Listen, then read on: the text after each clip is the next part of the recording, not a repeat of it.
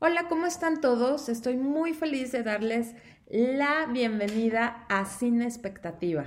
Somos dos cinéfilas que amamos el cine y nos encanta comentar el cine. Por eso eh, creamos este podcast que espero que se unan a la conversación, que nos digan sus comentarios. Y pues bueno, les voy a presentar a mi compañera que es una fregona calificando películas. Ay, gracias, gracias. Ella es Mariana García Olcina, mejor conocida como arroba Olcina MX en todas las redes sociales. Y yo soy Irene García, arroba momichic1 en todas las redes sociales también, ahí nos pueden encontrar y decir, nos encanta, no nos gusta, pensé lo mismo que ustedes acerca de todas las películas y series que les vamos a comentar aquí. Y pues bueno, como estamos a una semana de los premios Oscar, ¿qué mejor tema o pretexto para hablar en esta ocasión, sino de las mejores películas que están nominadas?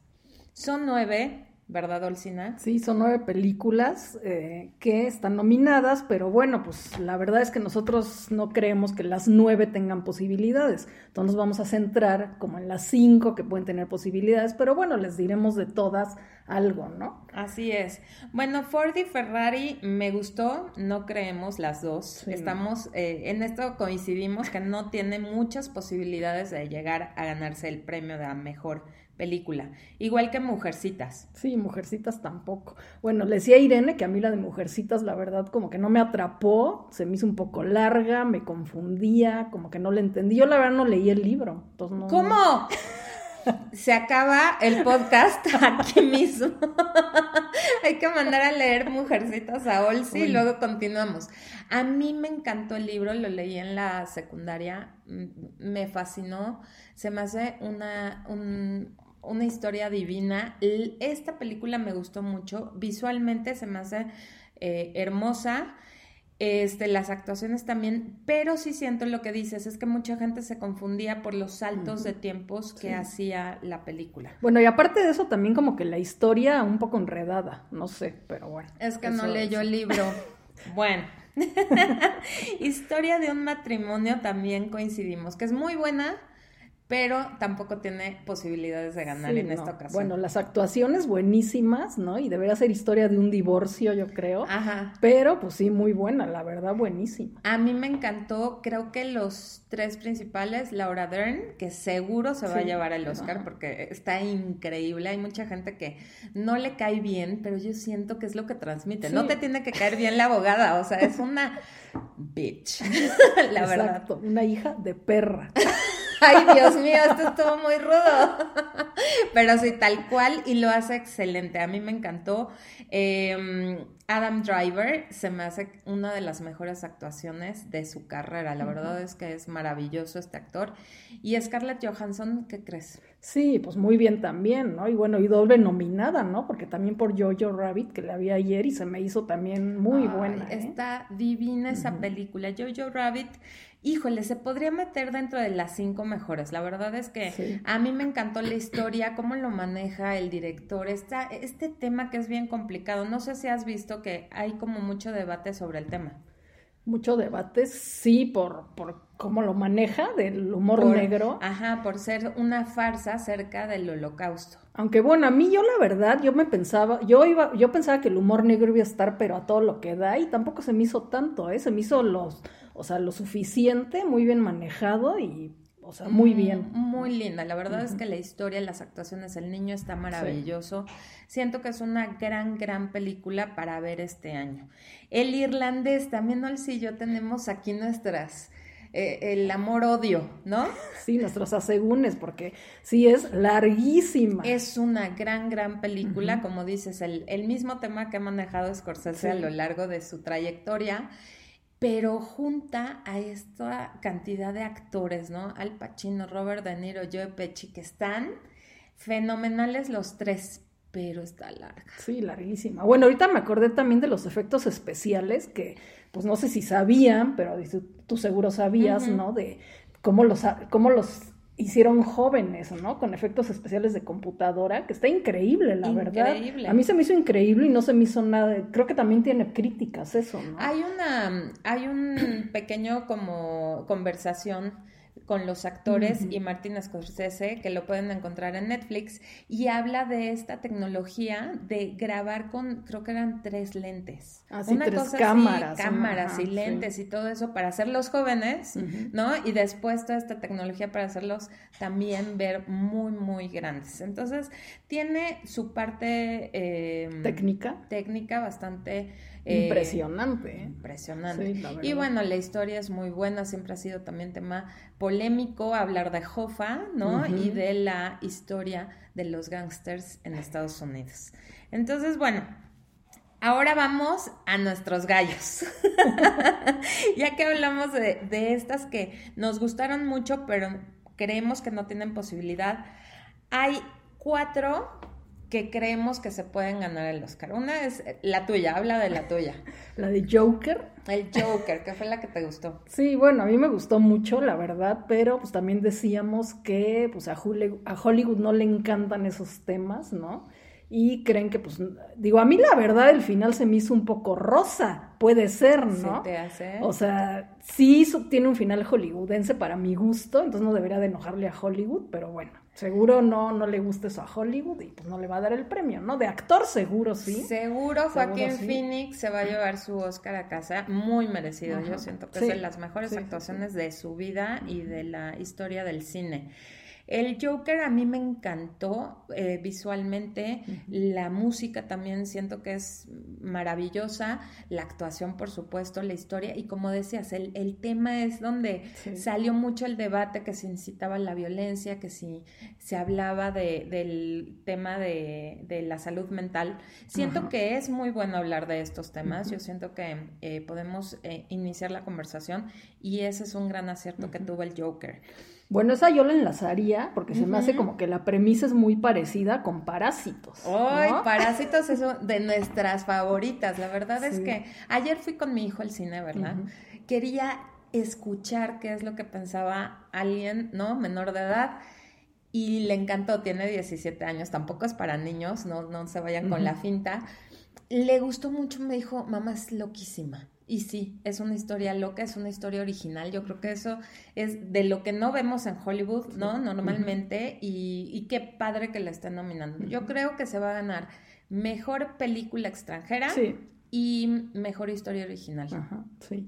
Pero yo creo que las dos, Joker y Parásitos, manejan como que esos seres que están marginados, discriminados, ¿no? Que siempre por, por el establishment, dirían los gringos, ¿no? Y entonces, pero pues sí, y es cierto, ¿no? O sea, es muy, muy real. No los volteamos a ver, ¿no? Y yo creo que también es una crítica a la sociedad, ¿no? Vivimos en nuestra burbuja y, queremos obviar, queremos eh, dejar ahí escondidos esos temas y eso, esa realidad, ¿no? Que vive. Era lo que decía el director. Es una historia que puede suceder en Estados Unidos, aquí en México y en Corea. Es global, es universal y esa es, es, una de las ventajas o no, de los puntitos, estrellitas que tiene esta película. Me encantó. Y bueno, este, 1917, sí ¿qué te pareció? No, pues a mí me encantó. Bueno, técnicamente también es una maravilla, ¿no? Porque hazte cuenta que parece un plano secuencia de dos horas, ¿no? Explica que es un plano secuencia, o sea, porque hay mucha gente, yo estudié este cine, pero hay mucha gente que no. Bueno, el plano secuencia es cuando parece que una sola cámara, bueno, así es en realidad, ¿no? Una sola cámara graba todo, todo, así va siguiendo a los personajes, a las, a las cosas, a las escenas ¿no? Y si se fijan, cuando vean, si no la han visto, ya la, ya la vieron, acuérdense, ¿no?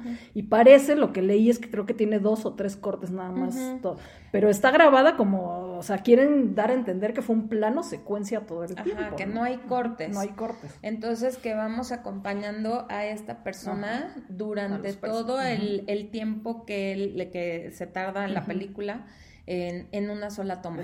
Es una, y una sola cámara, ¿no? Que está atrás y de repente se va para un lado o por enfrente, o por, pero es la misma cámara y así, y así se nota. ¿no? Técnicamente es maravillosa. Yo creo que los efectos especiales, esto de la fotografía también es maravillosa.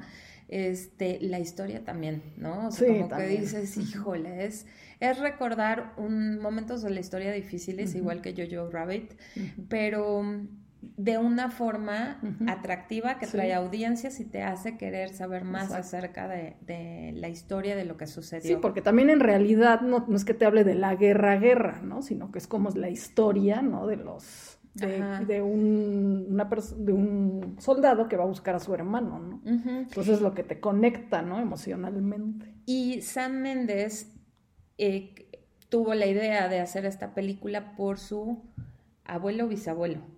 Pues sí, yo creo, creo que, su abuelo, porque lo mandaban él era como mensajero y era chaparrito, pero muy rápido. Entonces es esta de, tienen que llegar antes del amanecer porque si no, van a iniciar una, un ataque y hay que frenar el ataque. Entonces, bueno, la verdad es que una maravilla y ahí va, se nos está acabando el tiempo, pero yo sí quiero hablar.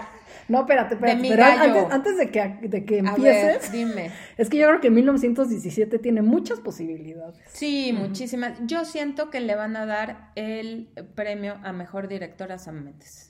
Eso es, bueno, en los Globos de Oro le dieron mejor película, pero pues... Dramática. dramática. Pero en los Globos de Oro, eh, la mejor película eh, de comedia musical la ganó mi gallo, que es una, vez en Hollywood.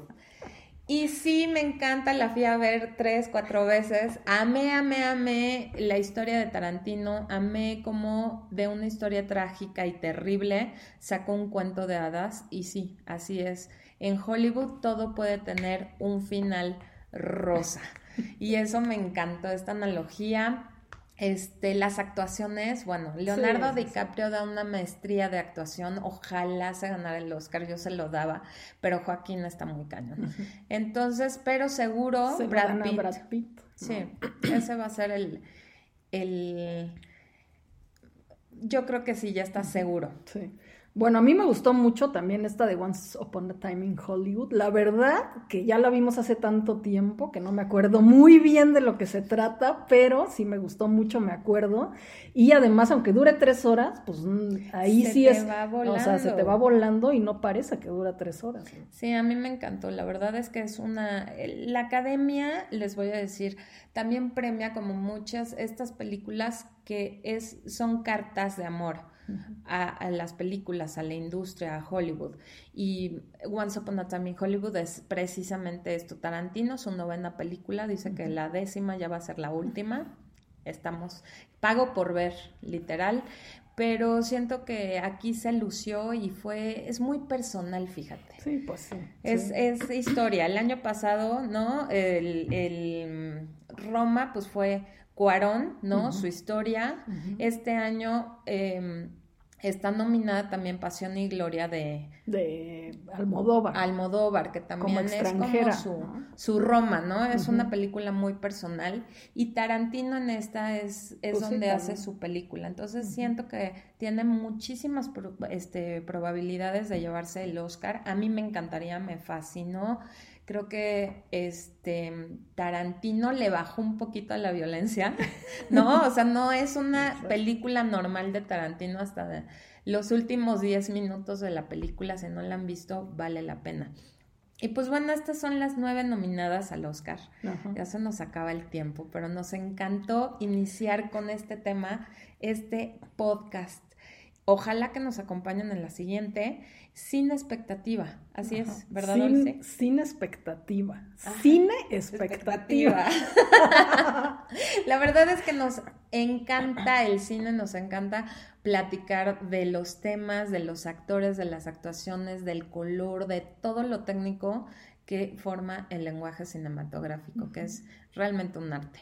Pues sí, y ahora, como la verdad las series, ¿no? Es lo que yo creo que viene, este también, en el pues, futuro, ¿no? El streaming. Sí, porque pues ya ven esto de Netflix, lo que decía Irene al principio, ¿no? Que este hubo como polémica, que por qué películas de Netflix y todo esto, pero pues bueno, yo creo que ese es el futuro. Ya es ¿eh? una realidad. No podemos este, descartarlo y también tendremos aquí, hablaremos de series. Y qué mala onda, porque nos encanta la pantalla grande, ¿no? Pero. Pues, pero también. Hay que adaptarse, ¿no? A las nuevas así cosas. la vida. Pues muchas gracias por acompañarnos, mándenos sus comentarios y estamos en nuestras redes sociales, se las vamos a dejar aquí en el link. Bye. Bye.